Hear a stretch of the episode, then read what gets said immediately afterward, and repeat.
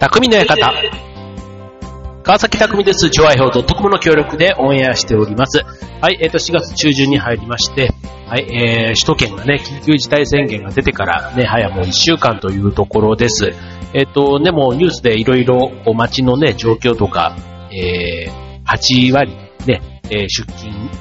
する人を減らそうとかね、いろいろこう国がね、政府が動いている施策に対して、ね、理想とその現実というかね、ギャップがあってとか、もういろいろ問題が出てるのはもう皆さんもご承知の通りかと思いますけども、まあ、自分に置き換えてみるとね、えっ、ー、と、自分、えっ、ー、と、自分の、まあ、その勤めている会社も、えっと、この緊急事態宣言を受けて、まあ、自宅待機というか、その前からもね、えー、自宅待機というかテレワークみたいなこともね、少しいろいろ考えながらやってたりはするども、まあ、ただ、えっと、全員が全員、その自宅を、そのオフィスと同じように仕事ができるわけじゃなかったり、あとはその相手先、ね、社外の方が、えっと、休みだったりするケースも、あ、休みというか自宅待機で、ね、連絡が取れなかったり、まあ、要はあの業務が止まってるケースが結構あるということなので、あの、そうするとね、えっ、と、まあ、パソコンを使ってテレワーク、ね、その仕事ができる人は、それはそれでいいかと思うんですけども、えっと、そうじゃない人、いわゆるあの、家にいること、ね、自宅待機自体が仕事になっている人っていうのも結構ね、世の中多いんじゃないかななと思うんですよね。えなので、えっ、と、自宅待機の方っていうのは、えっ、と、会社からもしね、来てくださいって言われたら、まあ、その時には行くみたいな。だから、呼ばれなければ、まあ、家にいることが、まあ仕事みたいなね。まあそういう方。じゃあ、家にいてもね、会社から呼び出しがなければ、ね、まあ会社から呼び出されたらね、行けるようになったら、じゃあ家でね、スーツ着て困ってるかって別にそういうわけではなくて、まあ普段着で、まあいると。ね、まあちょっとなんかあの、まあ連絡が来たらね、そこから準備をしてって考えると、まあ1時間2時間後ぐらいとかですかね、出勤するっていうね。まあそんなイメージで、なんとなく家にいる人多いんじゃないかななんて思うんですけども、ただ、一方で、あの、意外と呼び出されなかったりするというか、そんなにね、あの、会社にね、来ないでくれって言われているそういう時期なわけですから、よっぽどのことがなければね、あの会社も呼び出すようなことはきっとないんでしょうということで、結構、結果的に家にいる時間が思いのほか長いということで、で、しかも、えっ、と、病気じゃなくて、ね、健康で家にいる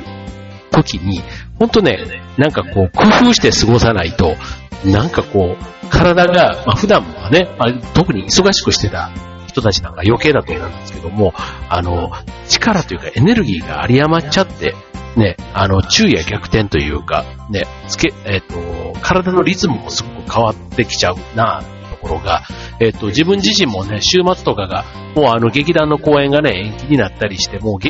週末の予定が全部なくなって、で、しかも、基本で、外出って言われてれば、もうね、外食もしなければ買い物もなるべくしない。ね、で、買い物行くにしても、あの、ね、家族とか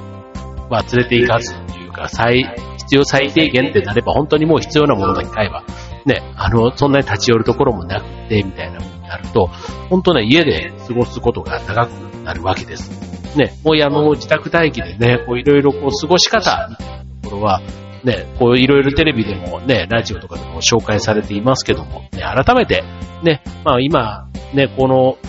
もう3月、まあ3月入ってからぐらいですか、もう2月末ぐらいからね、ちょっといよいよまずい感じになってきて、で、3月からね、いろんな施設がお休みになったりとかしていますけども、早くもね、もう、もうすぐ2ヶ月経とうとしています。もうね、経済的なことももちろんそうですし、なんか、日本全体がね、どうしてもこう、あの、深刻にならざるを得ないというか、ね、気持ちの中ではね、またさらにその次にね、明るい何かが待ってるとは思いつつ、まあそこもあんまり楽観的に今考えられないな、という人も多いんじゃないかなと思いますけども、えっ、ー、と、まずはね、えー、自分の身の安全というか、ね、健康っていうことで言うと、あの、もちろん、えウイルス対策、ね、感染しないということはもちろん大事なんですが、家にいてね、精神的にこう、なんかめいっちゃうっていうのもね、やっぱり免疫力を下げる原因になりますので、家の中で充実して過ごすために、まあ自宅待機をね、いかに有効に過ごすかということで、えー、自宅待機のコツ、今日はお送りしたいと思います。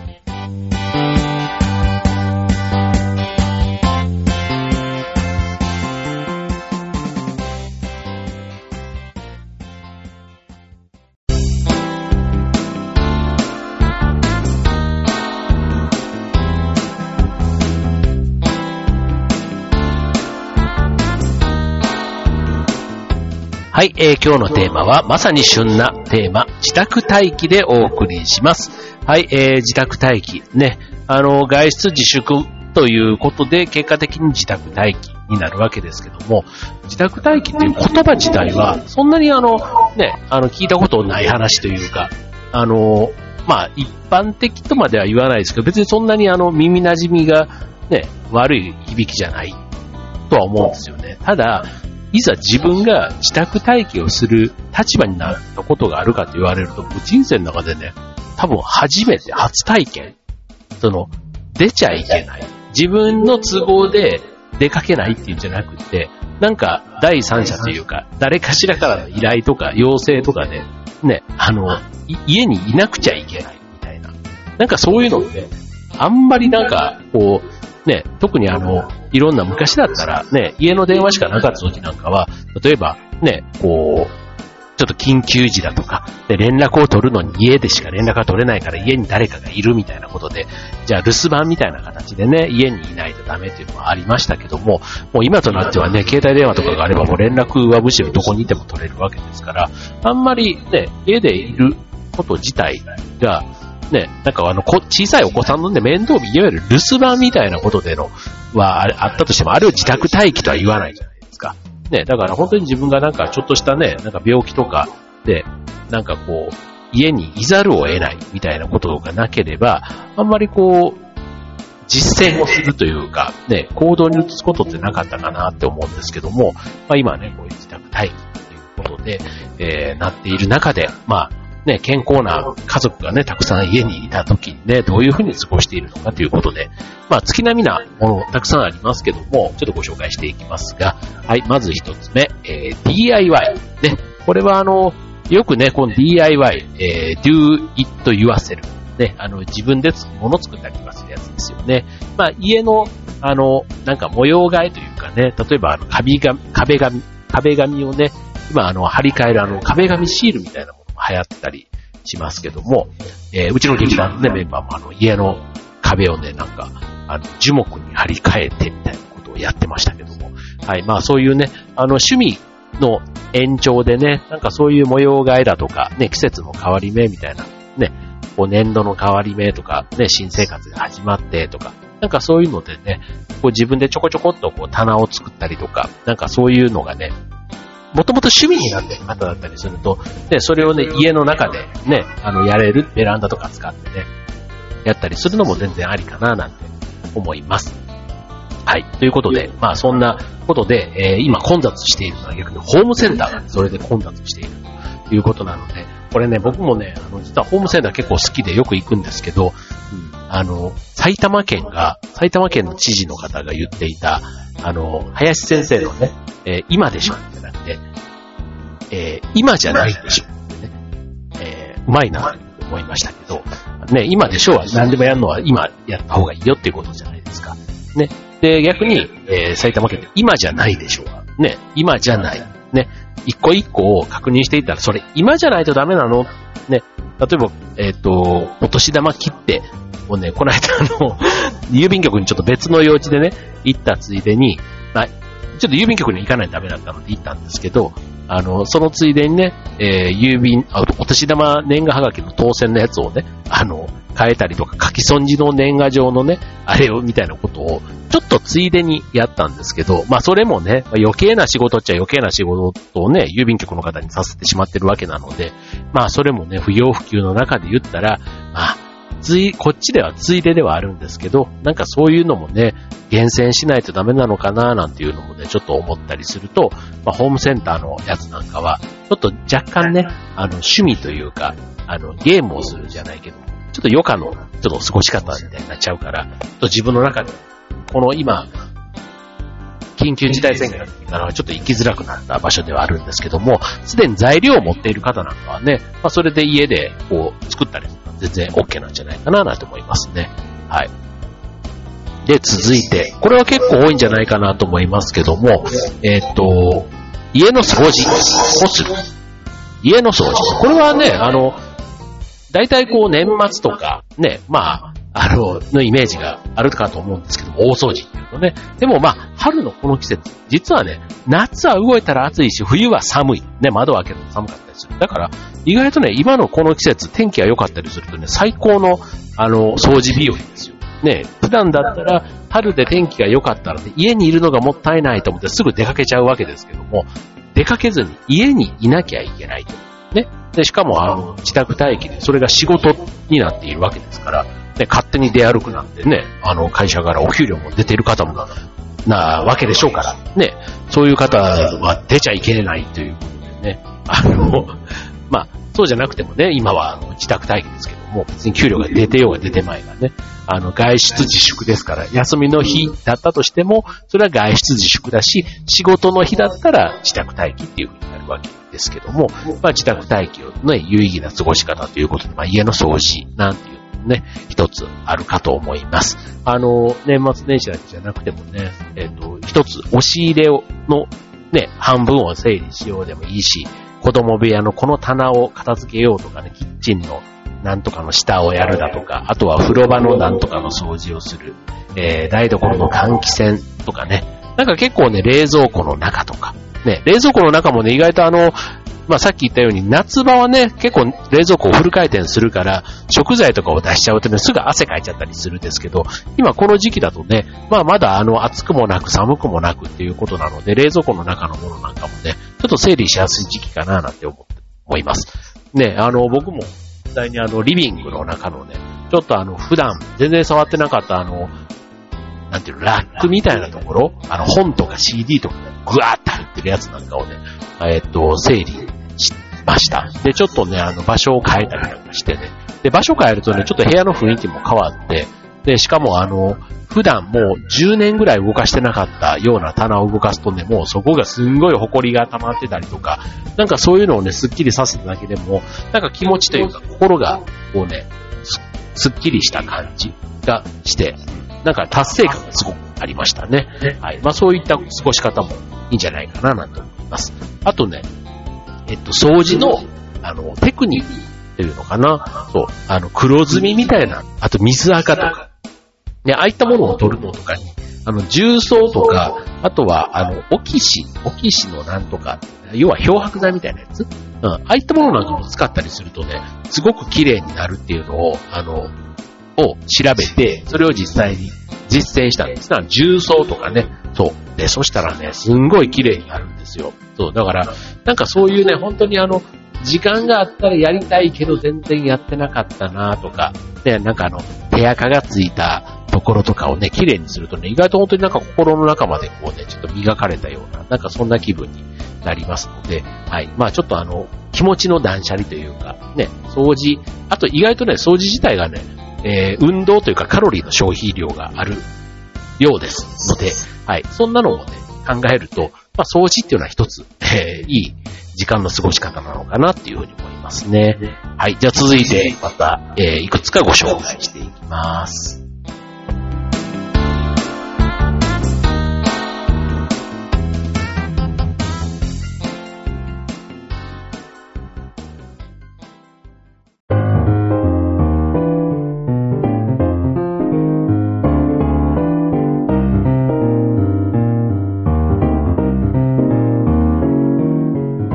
はい、えー、今日のテーマは自宅待機のコツということでね、はい、自宅待機している方多いかと思います。週末は外出自粛ということにもなりますけども、えっ、と、はい、えー、まあね、家で充実して、ね、家でね、本当に忙しい時とか日日ね、過ごせたら、なんて贅沢な、ね、家にいるのは最高とかね、すげえすごく思うんですけども、あの、そうは言ってもねって、やっぱりこう、元気だとね、体があって、これ大人でもそうなわけですから、ね、お子さんだったりするとね、本当になんか天気がいいのにね、こう公園とかにも行けないとか、ね、あとは部活とかしてるね、普段からこう運動している青少年の皆さんなんかはね、本当にもうなんか、ね、こう、仲間とも会えないだし、あとそういうね、技術的なもののね、向上する、ね、春休みの時期なんかももう全然なんかね、機能しなかったんでしょうから、なんか、体がね、うずうずしてる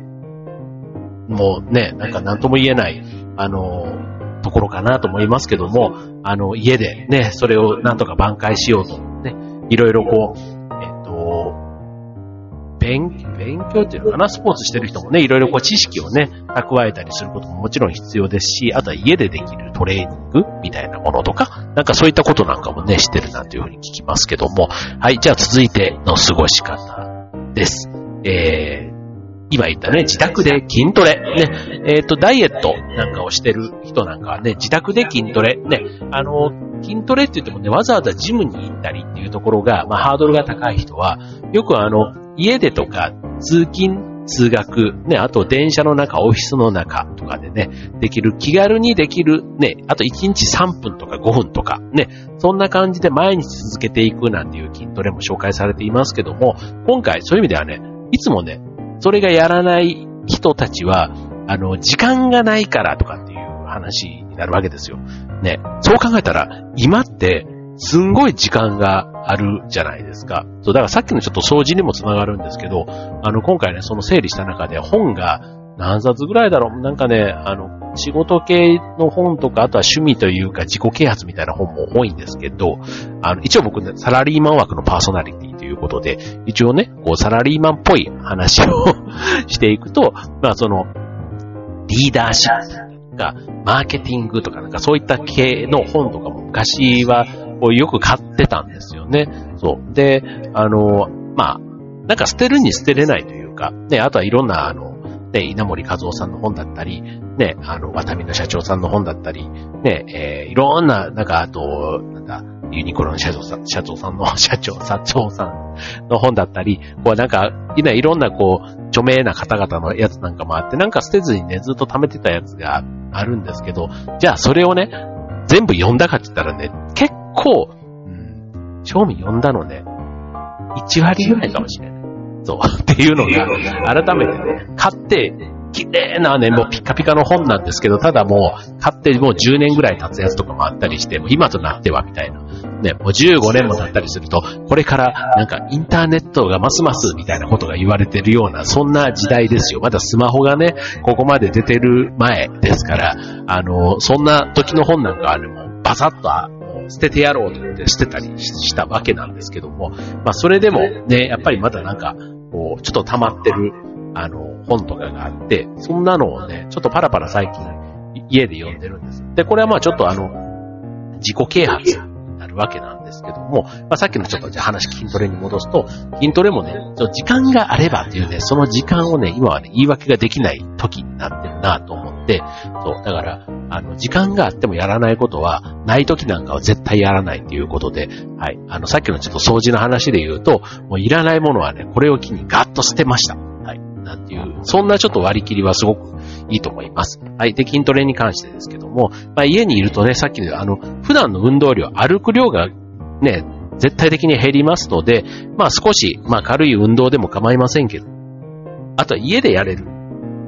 トレーニングっていうと、まあちょっとなんか、椅子を使ってとかね、なんかそういったものなんかも調べればいくらでもありますので、まあそういったことをね、あの、家の中でやるあの、サーキットトレーニング、あの、上半身とか足とか腕とかね、なんかそういったものなんかも紹介されていますので、ちょっと自分に合ったスタイルのものをね、え生活の一部に取り入れてみるっていうのはいいかもしれませんね。はい、僕はね、あの、風呂に入る前とかね、スクワットをね、えやるようにしてます。はい。まあ、二日に一回ぐらいのペースですけどね。はい。はい続いて、じゃあちょっと体を動かす系ではなくて、えっ、と、まあ普段からもね、やるさっきの読書。ね。読書。ね、これもありきたりではあるんですけども、あの、さっき言ったように、時間があったらやりたいなと思っている中の、結構上位の方に入ってくるんじゃないかなと思います。読書とか、あと音楽を聴く。ね。なんかそういったものなんかは、結構あの、時間がないからっていうことで、結構あの、本なんかは特にね、あの、本屋さんとかで会うと、まあ、一期一会で、ね、なんかこれは今買っとかないと次二度と会わないかもしれないと思って買うだけ買っちゃうんですけど、なんかそれをね、そのままほったらかしになっちゃったりすることが多くってと。だから、まあ当然ね、自分の中でビビッと当時来た感覚で買ってるわけですから、まあ今見てもね、なんかちょっとあの表紙とか見ると、おってなんか読みたくなったりするような本もあったりするので、はい。まあそんなものをね、あの読んでみたり、あと久しぶりにね、あの読んでみたくなる、まあ漫画とかって結構そんな感じですかね。はい。まあそういうのもね、ちょっと久しぶりに発掘すると、あの、なんか、昔のアルバムとか見てね、こう写真とか見て結構見入っちゃうみたいな感じですが、はい。なんかこう、ここ最近は、ちょっとそういう本もパラパラと読むようになりましたね。はい。まあ今ね、図書館とかも全部閉まっちゃってますから、まあなかなかこうね、本をっていうと電子書籍とかね、ああいったなんか今まで、あの、Kindle みたいな、今までこう、手を出してなかったものにね、手を出して、ちょっとあの、自分の中での、そういうあの、インターネットだとか、ね、いろいろこう、電子、電子なんとかみたいな、電子書籍もそうだし、あと音楽なんかもね、いろいろダウンロードして聞くみたいなってあるじゃないですか。ね、ああいったことなんかも、今までやってなかったものをチャレンジするっていうのは結構このタイミングいいんじゃないかななんて思いますけどね。はい。ということで、じゃあその流れで、えー、電子書籍。ね。電子書籍、あの、めちゃコミックなんていうね、あの、無料で読めるやつなんかもありますし、今だとあのね、こういう時期だから、ね、あの、各社が協力して、無料で開放している、なんかアニメとかもあったりするので、なんか今、この時期、なんかちょっと興味あるけど読んでみたかった、みたいな、そんなアニメとかにね、出会えると、結構あの、時間を潰すにはおすすめかなっていうふうに思いますね。はい。まああの、小説とかね、ああいった本だけじゃなくて、まあ雑誌もね、漫画もね、そういった意味では電子書籍というのがいいかなと思います。まあコンビニとか行ってもね、まあ、コンビニでも感染してしまうかもって言われて、まあちょっとね、店員さんには非常に申し訳ないんですけども、でそういったところで人が集まると、ね、感染のリスクがって言われてるんだとしたら、ね、なるべくそういうことをね、しないように家でね、こう満たせるようにするっていうのはいいかなと思います。じゃあちょっとそれと似たような話で、今度はビデオ鑑賞、ね、えー、DVD とかね、えー、アニメとか映画とかドラマとか、ね、まあそういうね、えー、いわゆる動画鑑賞、ね、YouTube とかああいったものでね、見る方も多いと思いますが、あの、それもね、やっぱね、時間があったら見てみたかった映画とかドラマとかね、ああいったものなんかも、いろいろこう、様々な今、サービスで、えー、見れるようになっているので、はい。これは結構、僕もあの、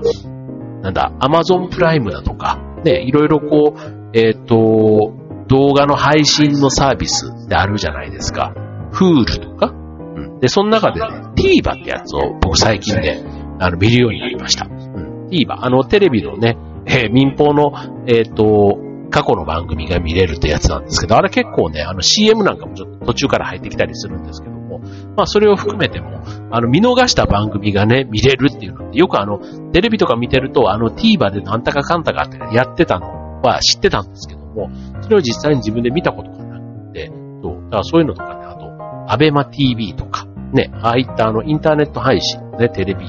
番組なんかも、結構あの、ね、良いコンテンツがあるとは聞いていましたけども、まあ実際に見てみるとね、そう。だからそういったことでちょっと自分の、なんかこう、仕事とちょっと違うんですけど、教養というか、世の中の常識にちょっと近づいたかな、みたいな感じがあります。はい。というところですかね。はい。えー、っと、あとはね、まあ、例えば、ペットとかね、飼ってる方だったり、あとは、まあ、ペットじゃなくても、まあ、家族でね、ちっちゃなお子さんがいたりすると、本当にあの、ね、土日勤務の人たちだったら、結構土日のね、えー、っと、仕事がもうすっかりなくなって、ね、普段だったら土日いなかったお父さんお母さんが家にいて、ね、家族でこう夕食をで食べるとか、なんかそんな時間が増えて、ね、家族とかとの触れ合いが増える。ね、ペットもね、そういう意味ではあの日中、ね、家で留守番してたペットがずっとご主人がいてくれることでね、なんか安心というか嬉しい時間が、結果的にはね、あると。まあそれもね、もう、あの、ポジティブに受け止めた方がいいと思うので、あの、ね、それをまあ狙って作ったわけではないんですけども、まあ結果的にね、え手に入れたそういう一緒に過ごす時間っていうことは、まあ大切にしていけたらいいんじゃないかなと思いますし、あの、土日働いてる方が言ってましたけども、本当にこんな土日に家族と一緒に過ごせるのは、まあある意味コロナのおかげって言ったら変ですけど、あの、そういうふうにも思うとまあ、ここでね、一緒にこう過ごせた時間は多分一生の、なんか宝えって、まあ、ちょっと、まあでもその人は自営業の人なので、まあなかなかね、もう普段通りの仕事の時には、その、土日を休むっていうことがやっぱ難しいということだったので、まあ土日にね、こうやって家族と家で団団らんができるっていうのは、なんかある意味、現役のうちには難しいと思ってたんだ、みたいなことを言ってる人がいて、そう。だから、まあ結果的にね、今そう過ごさざるを得ないっていうところは、また、あの、収入が減ったりとか、いろんなちょっと痛手はあるんですけども、まあ過ごせてる時間自体は結構いい、悪くないみたいな言い方はしてましたけどね。はい。なんていうことで、はい、まあ、あの、要は、考え方次第なんだなっていうふうにも思いますよね。はい。まあ、あと、ね、家で過ごすときにね、家族で過ごすんだったら、あの、ボードゲームとか、カードゲームみたいなね、ああいったゲームで、ね、うのとか、あと、ね、いわゆるボードゲームとか、人生ゲームみたいなのでもいいと思いますし、あとあの、動物将棋。これね、僕、子供の遊び道具で、うちにたまたまあったんですけど、そう、なんかそういったものなんかでね、こう、家族で楽しむなんていうのも過ごし方としてはいいんじゃないかなと思います。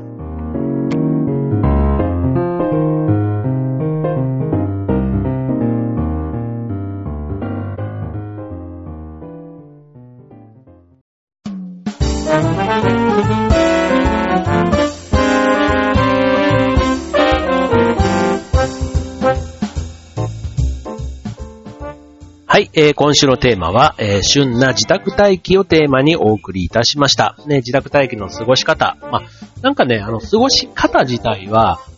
まあ、そんなにこう、目新しいことを言ったわけではないんですけども、なんかその、個一個の過ごし方には、結構一工夫というか、それぞれ個個性というか、ね、個々人のあれがあるんだろうななんていうふうにはちょっと思ってまして、はい。で、そう、僕ね、そういう意味で、自分が今までやってなかったこと、やってこなかったことで、そう、チャレンジしたいなと思ってることの一つ、料理というのがあるんですね。そう、料理。そう。で、僕あの、嫌いではないんですけど、やっぱりね、なんかあの、うん。あんまりこう、段取りというかよくわかっていない。別にあの包丁を使ったりだとか、洗ったりとかなんとかとかみたいなのが嫌いとかじゃないんですけど、そう、あんまりね、あの、そう、やってないだ、ちゃんと習って、習いたいな、みたいなところがあります。そう。あの、我流じゃなくてね、そう。だからね、こう、台所に立って、あれやこれや、みたいなことをね、そう、なんかこう、これを機にやってみたいな、なんて思って、先日ね、久しぶりにこう夕飯を家族のために作るなんていうね、自炊をね、でもそれもね、あの、今って本当に便利で、もうほ、なんか、こうなんちゅうの、レトルトとかのああいったものもね、使ったりとか、缶詰とかも使ったりすると、すごくこう簡単に美味しくできる、ね、ああいうのってこういろいろ紹介してるじゃないですか。まあ、ああいうのをね、ちょっと参考にしながら、あの、作ったんですけども、そう、なんかね、作ってできて、家族が美味しいって言ってくれると、結構嬉しいもんで、なんかそういった、ね、こう今までやってなかったことをやるっていうのはね、いいチャレンジの機会にしたいなっていうふうに思いましたね。はい。ということでね、もう本当にあの、コロナのところは、何とも言えません。何とも言えませんというか、ね、自己管理はね、本当に気をつけててもかかっちゃうみたいなところ、ね、さっきのあの、仕事もね、別に休みたいというか、ね、家に入れるだけまだ幸せかもしれませんよね。あの、世の中本当にあの、休めない会社っていうのは、休めないというか会社に行かざるを得ない。ね、役割上行かざるを得ない方も多いし、ね、あの、よく言われるその医療従事者の方なんかはね、まさにその最前線で頑張っていらっしゃるわけですから、あの、そういった方々に感謝しながらですけども、本当にあの家にいることも、あの、貢献の一つだっていうふうに思えば、ね、なんかその中で、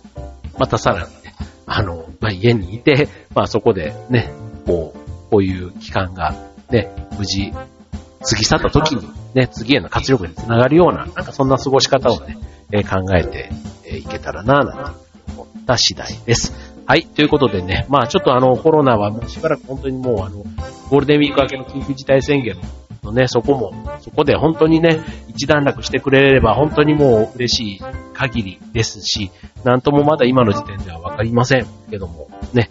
とにかく身の安全、ね、一人一人自覚しながら過ごしていけたらなと思います。はい、ということで今週の匠の館はここまで。バイバーイ。Thank you.